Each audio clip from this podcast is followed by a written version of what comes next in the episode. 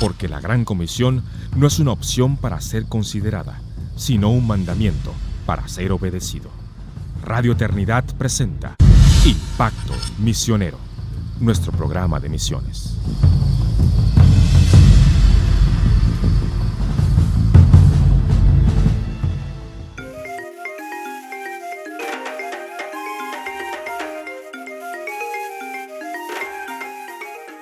Bienvenidos hermanos a una nueva entrega de nuestro programa Impacto Misionero, el podcast de misiones de Radio Eternidad. Una vez más les acompaña Janine Martínez de Urrea desde la ciudad de Guatemala. Es un gusto poder servirles a través de este espacio, hablando, discutiendo y trayendo preguntas acerca de misiones, discipulado y la evangelización mundial. Y en esta eh, en esta situación, en esta eh, eh, entrega, vamos a estar conversando acerca del tema de la persecución. Es un tema que hoy en día, al igual que desde los inicios de la iglesia, ha sido muy vinculado a, lo que es la, la existencia y el crecimiento de la iglesia. Cristo advirtió de que nosotros debíamos de gozarnos cuando nos vituperaran o nos rechazaran por causa de su nombre la Biblia describe desde principios la persecución y el sufrimiento de aquellos que han decidido seguir a Cristo, que han decidido esperar en Él. No solo el sufrimiento de ver la injusticia del mundo que les rodea, sino el sufrimiento personal, familiar e incluso en algunos casos nacional por su fe en Cristo. Entonces, hemos, eh, hoy vamos a ver un poco acerca del tema, vamos a discutir qué es la persecución, que no es la persecución, porque creo que a veces confundimos un poco el tema, ver los distintos tipos de persecuciones, porque cuando pensamos en persecución muchas veces pensamos, ah, es que la iglesia estaba siendo perseguida. No, si nosotros estudiamos con cuidado el Nuevo Testamento, nos vamos a dar cuenta que hubo tiempos en la vida de la iglesia donde no hubo persecución efectiva o una persecución abierta, gubernamental, como es casi siempre el, la visión cuando pensamos en persecución que tenemos, aunque hubo eh, diferencias y, oposición, que no es necesariamente igual que la persecución, cuando hubo oposición de muchos de los enemigos. Vemos, por ejemplo, en la historia de Nehemías, hubo oposición de sus enemigos, sin embargo, ellos no estaban siendo perseguidos, ellos no tuvieron que salir huyendo ni geográficamente, ni, ni, ni padecieron tampoco físicamente, en el momento de la construcción de los muros, cuando estaban haciendo efectivamente la voluntad de Dios, aún así habían sido perseguidos. Entonces yo creo que es importante que nosotros podamos evaluar los conceptos bíblicos que vemos. La persecución no es nueva a la iglesia, no es nueva al Nuevo Testamento. La persecución de aquellos que han sido fieles al Señor, a su mandato y a, y a la fe, ha sido desde tiempo del Antiguo Testamento. Nosotros leemos en Hebreos capítulo 11, vemos nosotros el tipo de los diferentes tipos de persecución que sufrieron, los diferentes tipos de sufrimiento que atravesaron aquellos que pusieron su fe en el Señor y aquellos que no necesariamente eh, fueron perseguidos, pero sí sufrieron por la fe y otros que sí fueron perseguidos por ser fieles a Dios, a su mandato, a su llamado y al cumplimiento de lo que Él les había llamado a hacer. Entonces vemos que en Hebreos 11, por ejemplo, dice pues la fe, la certeza de lo que se espera y la convicción de lo que no se ve, porque por ella alcanzaron buen testimonio los antiguos. Por la fe entendemos haber sido constituido el universo por la palabra de Dios, de modo que lo que se ve fue hecho de lo que no se veía. Y luego empieza a contar la historia de distintos hombres de Dios. Vemos a Abel que siendo comendado por su fe, a Enoch que no vio muerte, y luego entonces dice que sin fe es imposible agradar a Dios, porque es necesario que el que se acerca a Dios crea que le hay es galardonador de los que le buscan.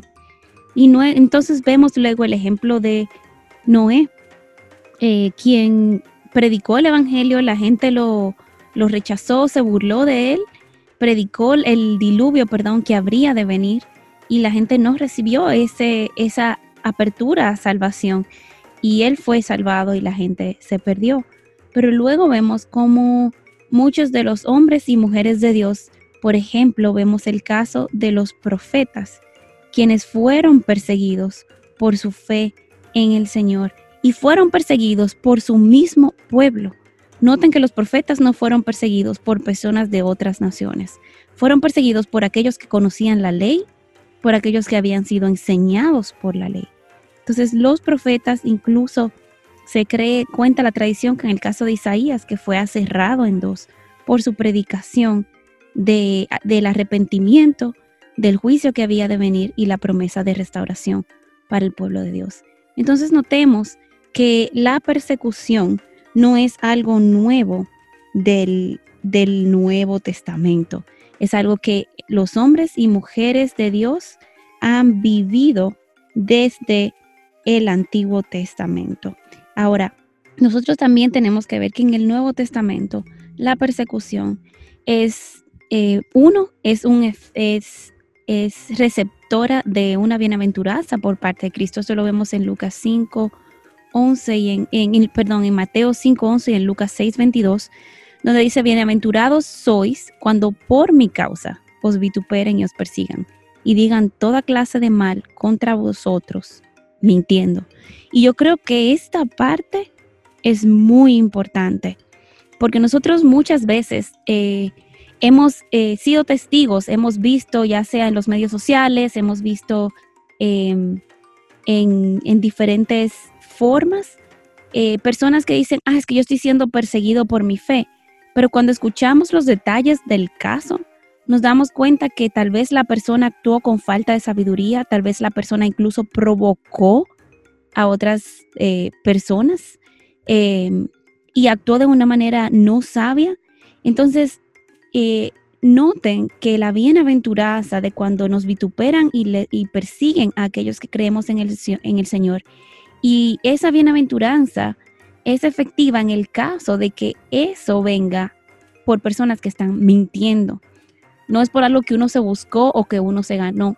Si usted se para enfrente de alguien y usted empieza a insultarlo y esa persona reacciona contra usted, usted no puede clamar persecución, porque usted está provocando, no con el Evangelio, sino tal vez movido por arrogancia, la, ira de esa persona. Y lo hemos visto en muchas ocasiones, donde tal vez hermanos, incluso iglesias completas, han dicho, ah, bueno, es que voy a predicar el Evangelio. Y, lo hacen de una manera irrespetuosa eh, y de una manera donde no tienen eh, la, la delicadeza, ni es el momento, ni es la forma correcta. No estamos hablando de aguar ni diluir el mensaje del Evangelio. Estamos haciendo de hacer, estamos hablando cuando se hace de una manera movido por arrogancia eh, y por provocación. El cristiano nunca debe de ser provocador. El mensaje del Evangelio por naturaleza es ofensivo, pero el cristiano no tiene que adornarlo con ofensa. Lo ofensivo del Evangelio es la verdad de la confrontación del pecado, pero esa convicción la da el Espíritu Santo la misma palabra de Dios nos manda que nuestra palabra sea siempre sazonada con sal para que demos gracia a los oyentes y por medio de esto ganemos a nuestros oyentes. Entonces, el cristiano no puede ser provocador intencionalmente de la ira de las personas. Si realmente nuestra intención es que el Evangelio sea escuchado y recibimos y recibido, tenemos que hacerlo con gracia. Ahora bien, muchos cristianos, eh, vemos también, perdón, en, Lucas 2 lo que atraviesan muchos cristianos. Dice, bienaventurados seréis cuando los hombres os aborrezcan y cuando os aparten de sí. El aislamiento es una forma de, persecución, es una forma de, rechazo social. Y dice el, el versículo, y os vituperen y desechen vuestro nombre como malo por causa del Hijo del Hombre. Cuando la iglesia fue establecida, cuando se le dijo a los cristianos, cristianos por primera vez, esta palabra cristiano era una palabra despectiva. Tenía la intención de, burla y de llamarlos, ah, estos son los pequeños cristos. Es como que digamos en dominicano, estos son los cristicos. Entonces, es importante que nosotros eh, veamos de que sí va a haber un rechazo a lo que el cristianismo representa, pero tenemos que evaluar si el rechazo es a lo que el verdadero evangelio representa o a lo que lamentablemente mucho hemos proyectado en la iglesia hoy en día de lo que es el cristianismo. Muchas cosas que nosotros eh, hacemos, imponemos, formas. Si hay algo que el cristianismo debe ser caracterizado, es de lo que caracterizó esta misma actitud que hubo también en Cristo, que fue humilde. Y esa es la actitud del cristiano, aun cuando somos firmes en la verdad, de esa verdad y esa defensa del Evangelio, como nos indica segunda de Pedro, debe de ser presentada con mansedumbre. Entonces, si nosotros provocamos a las personas, no podemos realmente decir que estamos siendo perseguidos, porque nosotros somos provocadores eh, o estamos actuando con una intención de provocar. Y esa intención no es pura, no es una intención limpia, no es una intención que trae gloria y honra al nombre de Cristo y al ejemplo que Cristo nos dejó como iglesia. Así que tenemos, queremos hacer esta diferenciación para entonces pasar a hablar de lo que es la persecución en términos del, del Antiguo Testamento y del Nuevo Testamento en términos bíblicos. La persecución puede ser física, puede ser social, puede ser mental, puede ser espiritual. Este, podemos ver una persecución física donde individuos y naciones completas han sido eh, expulsados de sus territorios incluso por ser cristianos. Hemos visto grupos sirios y grupos eh, hoy en día, en pleno siglo XX, grupos completos de creyentes en Myanmar, por ejemplo, siendo desplazados de sus hogares por ser cristianos. Y, esta, y este desplazo no siempre viene por persecución gubernamental. En algunos casos es gubernamental, pero en muchos casos la persecución es, viene de otros grupos, a veces religiosos, a veces políticos, como vemos en África, muchos grupos que son de guerrilla, que no solo por, por asuntos religiosos, sino por asuntos de imponer la maldad e imponer el temor y el miedo. Entonces, secuestran, violan, matan creyentes pero esto no siempre es dado por razones religiosas. Ahora, en algunos casos y en muchos casos que hemos visto, la mayoría, en la palabra de Dios también hay persecución por asuntos meramente religiosos. Obviamente, detrás de todo esto está la maldad humana y está el trabajo de Satanás. Obviamente, estas cosas tienen siempre implicación espiritual, tienen una motivación del mundo de las tinieblas por detrás. Sin embargo, no siempre ocurre en el mundo físico por estas razones. Hay persecución mental donde le están diciendo al cristiano todo el tiempo, como decía el salmista, ¿dónde está tu Dios? me dicen. Y así muchas veces vamos a sufrir por parte de nuestras familias, amigos, incluso compañeros de trabajos, jefes, em, profesores universitarios, que se dan mucho a la tarea de burlarse de aquellos que tenemos la fe cristiana. Recuerdo mucho en la universidad eh, tiempos donde yo me sentaba a hablar con mis profesores de ingeniería y, y, tuvimos muy buenas discusiones, pero eh, había muchas veces un tono de burla cuando yo tenía que presentar defensa del Evangelio. Yo no puedo decir que era realmente una persecución porque ellos no me estaban persiguiendo, no me cambiaron las notas, pero sí eh, no había un respeto por el cristiano. Y realmente, hermanos, es, real, es irreal una expectativa de que el mundo nos va a respetar, de que el mundo nos va a aplaudir, de que el mundo nos va a amar como la iglesia. Podemos eh, ganar el respeto de nuestros enemigos, porque el, libro de Proverbios también observa de que cuando los caminos del hombre son agradables a Dios, aún a sus enemigos hacen eh, paz, estar en paz con Él. Pero esto no es una promesa, es una observación que ocurre muchas veces donde aún los enemigos reconocen, como lo vemos también en tiempos bíblicos, la fe de aquellos que trastornaron el mundo, de aquellos hombres simples que estaban siendo utilizados de manera poderosa. Sin embargo, eso no quiere decir que nos van a abrazar, que nos van a aplaudir y que el mundo va a tener a la iglesia como un estandarte y nos van a proteger esto no es la promesa que nosotros vemos en la Biblia. no es la forma en que la iglesia se ha desarrollado por dos mil años. Y el esperar que hoy en día también tengamos puertas abiertas y aplauso por parte del gobierno o de las instituciones o de los familiares o de las personas y amigos que nos rodean, no es una expectativa bíblica, tampoco es una promesa bíblica, ese tipo de protección.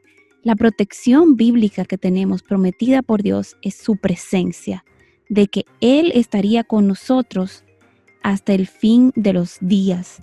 Esa es la promesa de Cristo, que a través de toda esta persecución, que a través de todos los tiempos de la iglesia, que a través de los tiempos de paz y a través de los tiempos de dificultad, en cada uno de estos tiempos tendríamos la protección del Señor.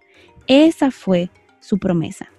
Durante los tiempos de la iglesia primitiva, tenemos distintos tipos de persecución también. Por ejemplo, tenemos la persecución desatada en los días de Claudio, del emperador Claudio, eh, quien expulsó a todos los cristianos de Roma, los sacó. Y se cree que dentro de parte de lo que narra en el libro de Corintios, donde Priscila y Aquila fueron em, sacados, tuvieron que salir de Roma y se fueron a otros lugares. Esto fue parte de esta persecución, pero no siempre y no todos los emperadores persiguieron la iglesia. Otros, otros emperadores sí fueron mucho más acérrimos en su persecución. Nerón acusando a la iglesia de haber quemado a Roma cuando hay evidencia histórica y testimonios y documentos que verifican realmente que no fue así. Sin embargo, él culpó a los cristianos de haber eh, iniciado un incendio en Roma que muchos historiadores estarán de acuerdo de que fue el mismo Nerón que lo inició. Este, en otros casos vemos eh, el, hecho de que los cristianos sí eran lanzados, la, la, persecución de Domiciano, donde los cristianos eran lanzados a los leones, los niños, las mujeres. Este, vemos este tipo de persecución contra el pueblo de Dios. Eh, y hoy en día no es distinto. Ahora, ¿qué efectos tiene esta persecución? Y nosotros nos damos cuenta que, por ejemplo, cuando se desató la persecución eh, en la iglesia en Jerusalén, Dios les había dado el mandato de ir, de llevar el Evangelio de Jerusalén a Judea, Samaria y hasta lo último de la tierra. Y la iglesia se había de cierta manera acomodado. Los cristianos y los primeros creyentes estaban compartiendo todas las cosas en común, estaban disfrutando el estar juntos. Sin embargo, no fue hasta la muerte de Esteban y, después, y después de la muerte de Esteban donde ellos tuvieron que dispersarse.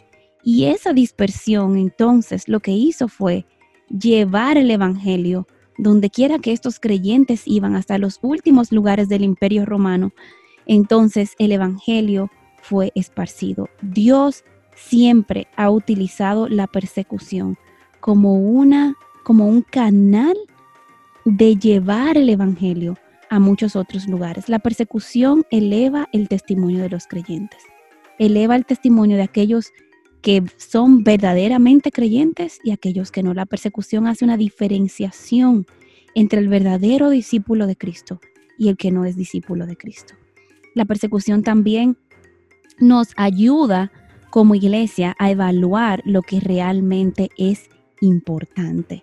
Yo creo que muchas veces, y es parte de la historia de la iglesia, en tiempos de paz la iglesia se acomoda, la iglesia no se, se enfoca más hacia adentro, hacia sí mismos y no hacia el hacer discípulos, el traer gloria a Dios, el llevar el Evangelio hasta los confines de la tierra, el enseñar, el servir, eh, a Dios en todas sus formas, eh, en todas las formas en que nosotros podemos servir a Dios.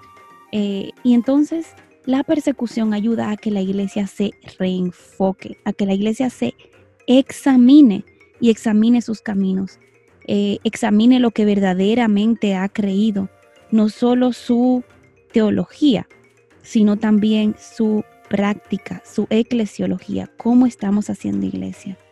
Nosotros vemos también eh, a través de la, de, la, de la persecución en distintas partes del mundo, como, muchos creyentes padecen algo que muchos de nosotros solamente escucharemos a través de nuestras vidas. Sin embargo, para ellos, este es el día a día de sus vidas. Entonces, ¿qué debemos nosotros de hacer? ¿Qué debería ser la actitud del creyente? ¿Qué debería ser la actitud de la iglesia? La persecución no es algo que solo padecen los misioneros. Muchas veces endiosamos la figura del misionero. Yo como misionera eh, lo he visto mucho y, y, como haría Pablo, me rasgaría los vestidos de que siquiera me comparen con la persecución que mis hermanos están sufriendo hoy, por ejemplo, en China.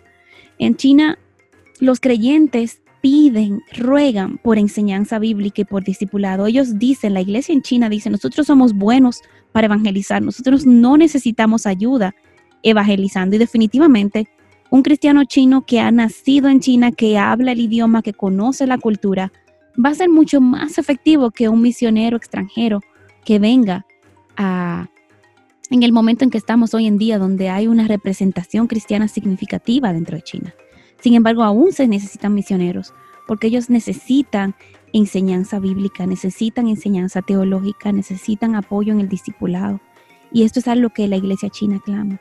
Sin embargo, cuando un misionero toma el riesgo y se va a vivir, aunque ahora están siendo expulsados, en los últimos años se ha visto un aumento exorbitante en la expulsión de personas que estaban con, con formas legales, con negocios genuinos dentro de China, pero también eran cristianos dando testimonio y están siendo, por ejemplo, se les está negando la renta, los, eh, el gobierno forza a los caseros o a los dueños de las casas, a los arrendadores a no renovarles los contratos o a rescindir los contratos de renta.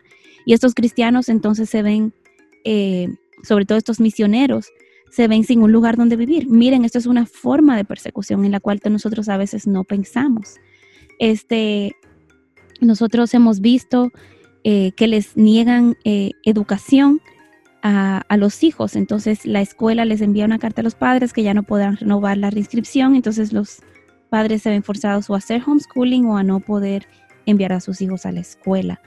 Este, pero también hemos visto en China que el riesgo que sufre un extranjero no es tan grande como el riesgo que sufre un local. Si, por ejemplo, uno de misionero está en China y uno es expulsado o encontrado por el gobierno predicando el Evangelio en China y es ilegal predicar el Evangelio, lo cual ellos eh, declaran en su ley como proselitismo. El proselitismo está prohibido. Entonces el hablar de Cristo, el hablar de temas religiosos es ilegal con cualquier persona menor de 18 años es ilegal también hacerlo sin una licencia del gobierno, la cual es casi imposible de conseguir.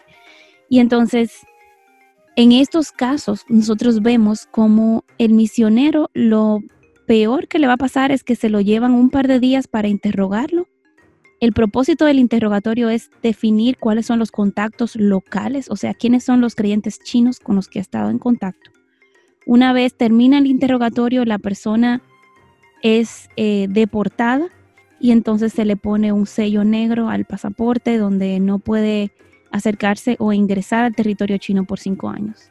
Realmente hoy en día son pocos los testimonios de extranjeros siendo eh, torturados o siendo asesinados por su fe. Sin embargo, sí hay testimonios hoy en día de creyentes chinos que están siendo torturados por su fe, que han sido eh, puestos en prisión por su fe y ya en prisión por ejemplo, si son diabéticos, les niegan el acceso a la insulina y prácticamente los, los dejan morir.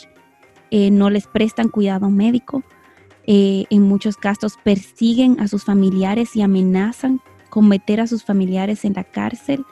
Eh, no les permiten a sus hijos, meten a, a los hijos de pastores que están en prisión hoy en día a programas de reeducación, que son programas prácticamente para enseñarle a los hijos de estos pastores y líderes que están en prisión, eh, eh, readoctrinarlos en el comunismo y en que Dios no existe y en, y en todo lo contrario a la fe cristiana. Ese es el tipo de persecución que están sufriendo muchos de nuestros hermanos. Cuando un creyente chino viene a la enseñanza de un extranjero, esta persona está asumiendo un riesgo muy alto. Y nosotros vemos cómo a veces nosotros eh, comparamos una persecución más sencilla que nosotros podamos estar siendo testigos a persecución más seria que otros hermanos están atravesando. Vemos cómo mujeres que se han convertido al Señor y son musulmanas se ven forzadas a un matrimonio, sus padres, sus familiares las casan con musulmanes para que ellas renuncien a su fe. Vemos historias día tras día como padres musulmanes asesinan a sus hijas eh, a pedradas o a latigazos o a palos, sus mismos familiares, por la fe cristiana que han abrazado. Vemos como comunidades completas, aún en México. Vemos esto en muchos sectores de México eh, donde el catolicismo es extremo y en algunos de estos casos pastores y cristianos han sido expulsados y otros han sido asesinados por turbas de personas eh, en contra de la fe cristiana del Evangelio como está siendo predicado. Hermanos, la persecución en el mundo es real. Entonces, para, para ir concluyendo con el programa de hoy, quisiera animarles, animarles porque eh, la palabra y el mandato bíblico es que cada uno de nosotros tiene que orar por la iglesia, tiene que interceder por sus hermanos siendo perseguidos alrededor del mundo. Yo no puedo comparar eh, una discusión o una diferencia pequeña o una diferencia seria que yo haya tenido con alguien en mi país, con, un grupo eh, donde tengamos diferencias serias en cuanto a valores bíblicos, sería, creo que tenemos que ser más sobrios al comparar esto con la persecución y el riesgo a la vida misma que muchos creyentes están hoy atravesando alrededor del mundo. Pensemos con sobriedad, oremos por, con sobriedad, oremos por una necesidad y por la otra. Oremos por aquellos grupos que nos persiguen porque tenemos diferencias ideológicas, pero nos persiguen ideológicamente. No, nuestra integridad física no se ve amenazada. Pero oremos por aquellos hermanos que hoy en día están viendo a sus hijas secuestradas, violadas, casadas a sus secuestradores, como las niñas que fueron eh, eh, secuestradas por Boko Haram, de las cuales todavía algunas no han sido rescatadas y ya tienen siete años eh, bajo la esclavitud de sus secuestradores porque eran cristianas. Entonces, hermanos, no nos olvidemos de orar. Oremos con dolor, oremos con carga, oremos con fe y confianza en un Dios poderoso que puede librar a su pueblo, pero que aún no librara a su pueblo de una persecución física, aún así su presencia esté de una forma evidente con aquellos que hoy están en prisión, con aquellos que hoy están siendo perseguidos, con aquellos hoy que lloran por levantar el nombre de Cristo en alto.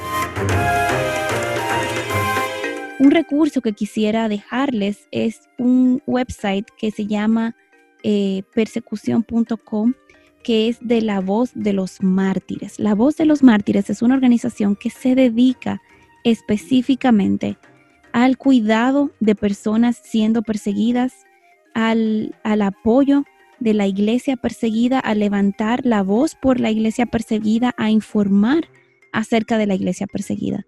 Así que quiero animarles a que puedan acercarse a ese website y buscar información. Infórmense, hermanos, infórmense para que oremos informados de todas las realidades que el pueblo de Dios está atravesando. Seamos mansos al levantar defensa, levantemos defensa del Evangelio, pero tengamos cuidado con no hacerlo con arrogancia para que el testimonio de Cristo, el nombre de Cristo, no sea manchado y que nosotros podamos ser hallados fieles al testimonio de Cristo y al ejemplo de Cristo. Esta fue una entrega más de su programa Impacto Misioneros, el podcast de misiones de Radio Eternidad. Estaremos orando por cada uno de ustedes y gracias nuevamente por el tiempo de escucha. Bendiciones abundantes, hermanos.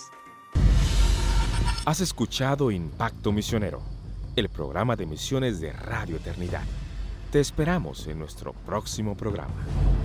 Impacto Misionero es una producción de Radio Eternidad.